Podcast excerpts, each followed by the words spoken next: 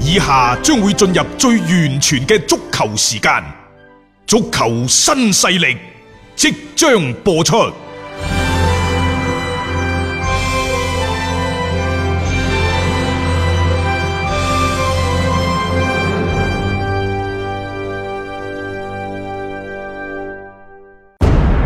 足球場，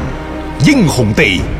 幾多難忘時刻。攞翻住個波，從廣州太陽神到恒大富力，睇佢搞掂。從東較場驚天一射到亞冠加冕，從童話變成現實，從英雄變成傳奇。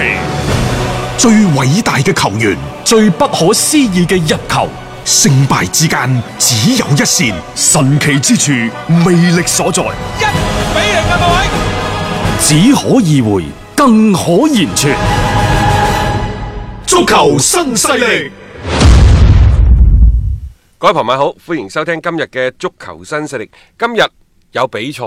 大波添，係因為二零一九年中國足協杯嘅決賽第二回合嘅賽事呢，今晚就會喺上海虹口體育場打響噶啦。嗯七點三十五分嚇，首回合零比一暫時落後嘅上海申花會係翻到主場。在此之前，佢哋聯賽已經唔知幾多場連連敗 啦。但係呢，所有嘅集中注意力，所有嘅資源全部。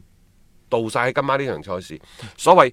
一戰定乾坤，係一戰定江山，講 嘅其實就係今晚呢一場嘅賽事。因為呃主要一個亞冠嘅席位，你一個賽季嘅努力可以用呢一場比賽，可能就最終係達到你所有嘅一啲目標。所以我覺得呢場嘅比賽對於雙方嚟講啊咧，真係不期功於一役啊！因為誒喺呢場賽事之前，我覺得即係話你之前近太輸幾多場啊之類嗰啲，你可以唔計，因為兩隊波一早就保組，係亦都冇呢咩衝擊前三嘅嗰個所嗯謂壓力喺度，所以佢哋所有嘅準備呢，都會放晒喺呢一場嘅啊賽事。咁係啊，另外呢，就誒、呃之前可能有一啲球員因為傷病嘅原因啊，因為可能策略方面嘅原因，可能打半場，可能出五前力、五分力、啊等等。總之今晚呢，可能就要為勝利搏上一切。其實兩班波嘅實力水準啊，真係相差無幾，喺嗰個風格嗰度啊，亦都略略咁相似，因係為。兩隊波都係高舉快打，兩隊波都有一啲高大型嘅中鋒，兩隊波亦都有一啲呢，或者係靈巧型或者係衝擊型嘅嗯嚇。你有格德斯，我有恩加路嚇，你有金信煜，我誒，嗯啊哎我就又派派你。你，冇錯啊，等等，啊喺中場嗰度，你有呢一個調度嘅人選，我又有呢一個曹温定，嗯即係反正就係啊針尖對麥芒，冇錯啦。你有段流如，我就有呢一個朱晨傑。係咁啊啊，即係反正你係後生嘅球員又出彩，冇錯啦咁啊外援同樣啦，其實係好比力嘅，即係呢兩支嘅球隊。誒、再加上咧，即係特別係山東呢隊波， 我形容佢為咧用半個賽季嚟準備呢個足協杯嘅決賽嘅。但係有一個往績呢，佢係不容我哋忽視嘅。係自從馬家夫落咗台，嗯然之後李霄鵬接任以嚟呢，佢率領山東魯能泰山已經打咗上海申花五次，嗯三勝兩平，保持不敗。啊咁呢個可能對於李霄鵬本人嚟講，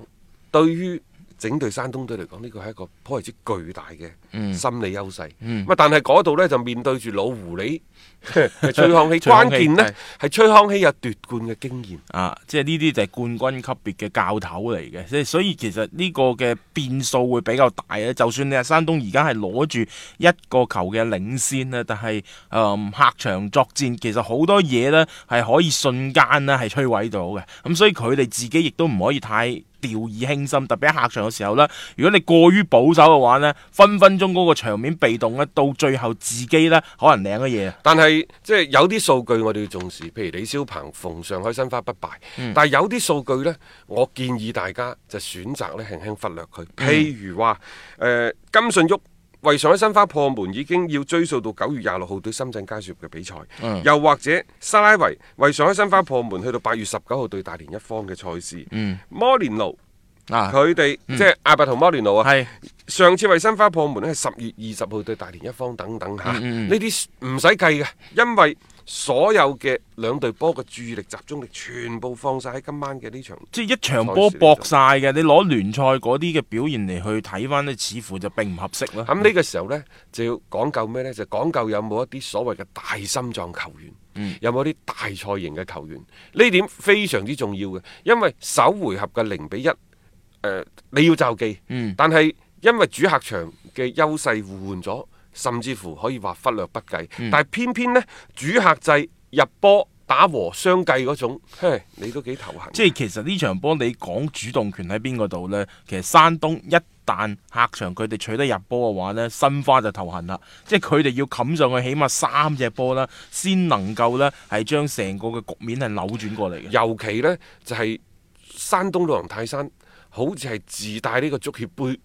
啊冠軍嘅啊屬性啊因為嘅。佢舊年都已經係彎咗一 次俾北京國安啦。啊因為呢班波呢，佢球會即係喺職業聯賽之後，即係甲 A 時代之後嗯啊。雖然呢曾經有一個短暫嘅聯賽嘅號稱山東嘅王朝，嗯但係實際上山東攞嘅職業聯賽之後第一個冠軍呢，我印象最深刻㗎啦，啊就係九九年啊嘅足足協杯啊，就九五年啊，九五年九五年嘅足協杯。啊嗯所以你會睇到就係即係佢會即係其他嘅球隊嚇，即係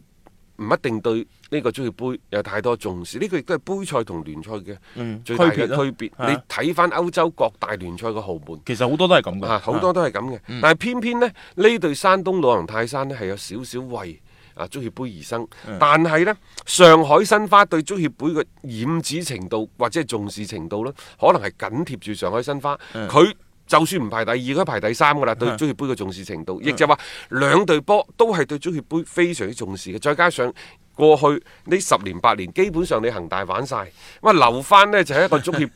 杯，間唔中啊大家輪俾流大家分下過下啊癮咁樣或即係者最主要特別最大嘅變革就係將足協杯嘅冠軍啦，係賦予一個嘅亞冠小組賽直接參賽嘅名額啊！自此之後呢，會令到更加多嘅呢一啲嘅球會咧，啊對足協杯嘅嗰種嘅成個嘅專注度同埋重視程度咧，係提升咗好多嘅。咁特別頭先講到嘅呢兩隊可以話係代表啊，啊，咁啊足協杯呢，之所以咁受重視，就因為作為足協杯嘅冠軍，佢有一個直通嗯亞冠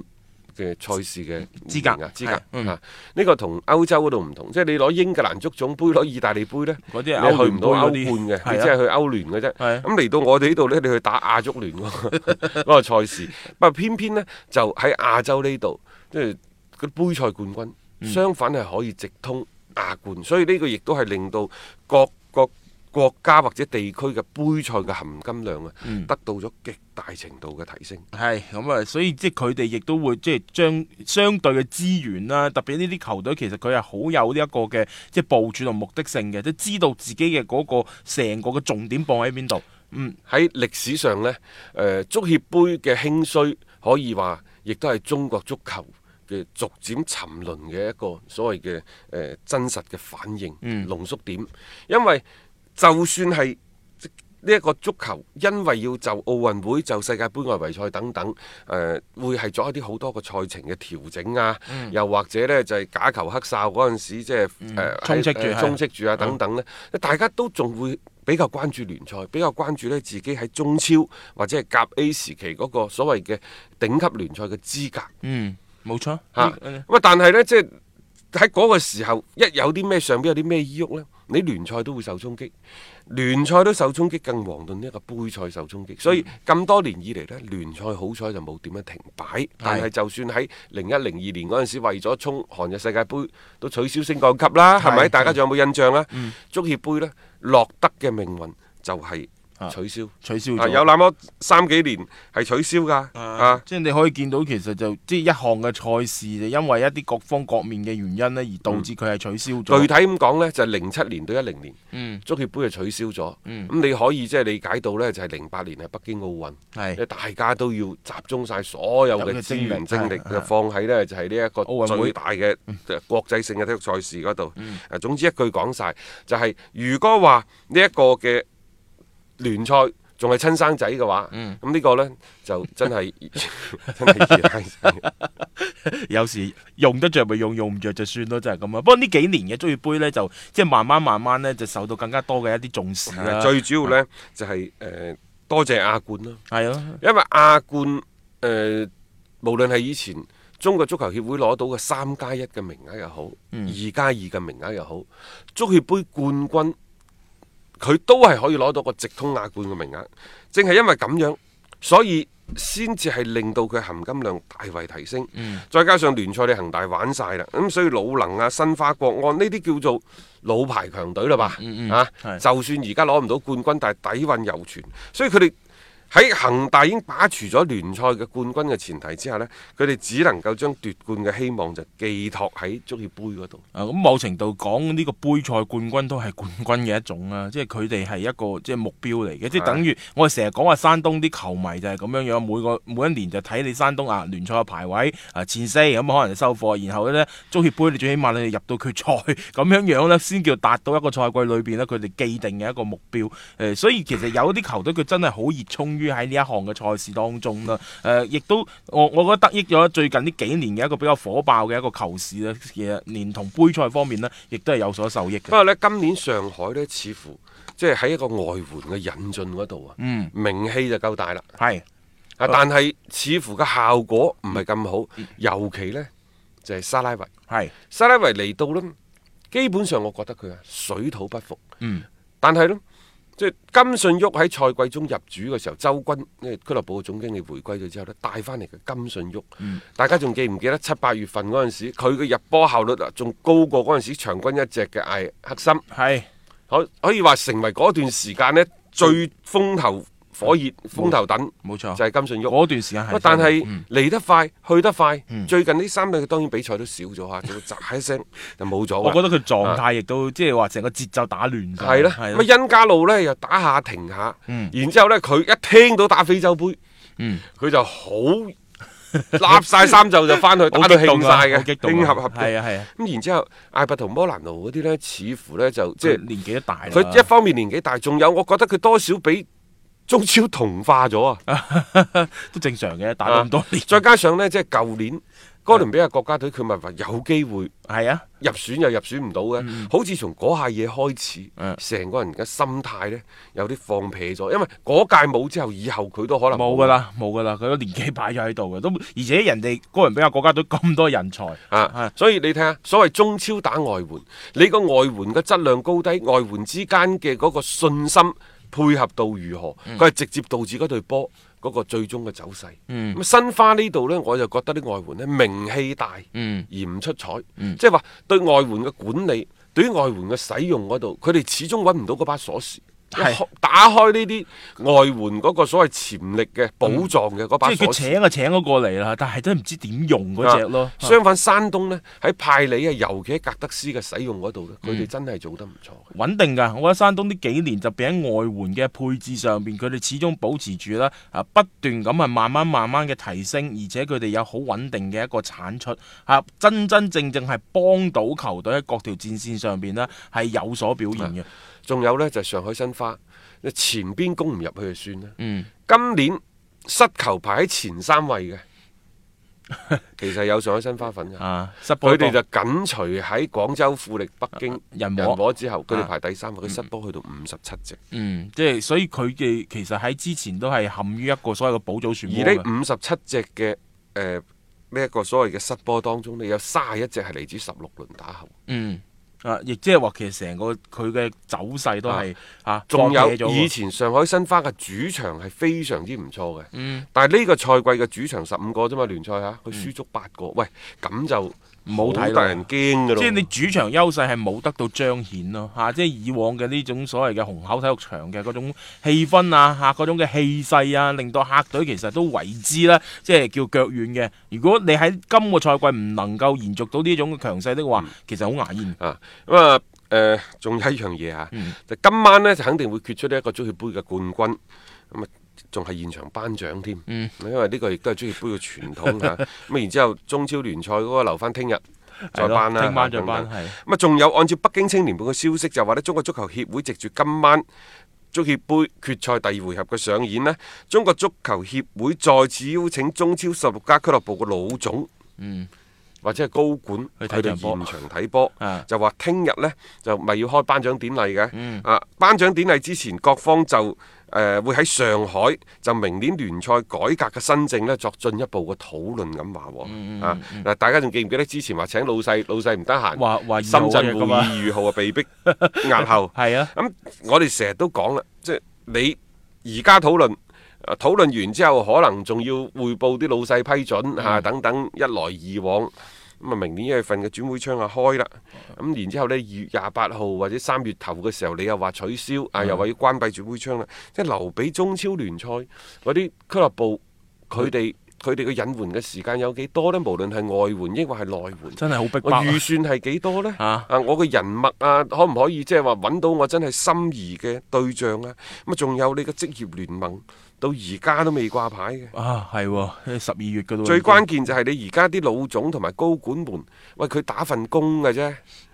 佢可唔可以做一啲決策啊？誒嗱，呢個就係最關鍵點啊！你揾佢過嚟，大家去傾，俾咗意見交流完之後，佢咪又要翻去匯你報？覺得係國安嘅老細周輝講咗算呢？抑或係國安嘅總經理李明講咗算呢？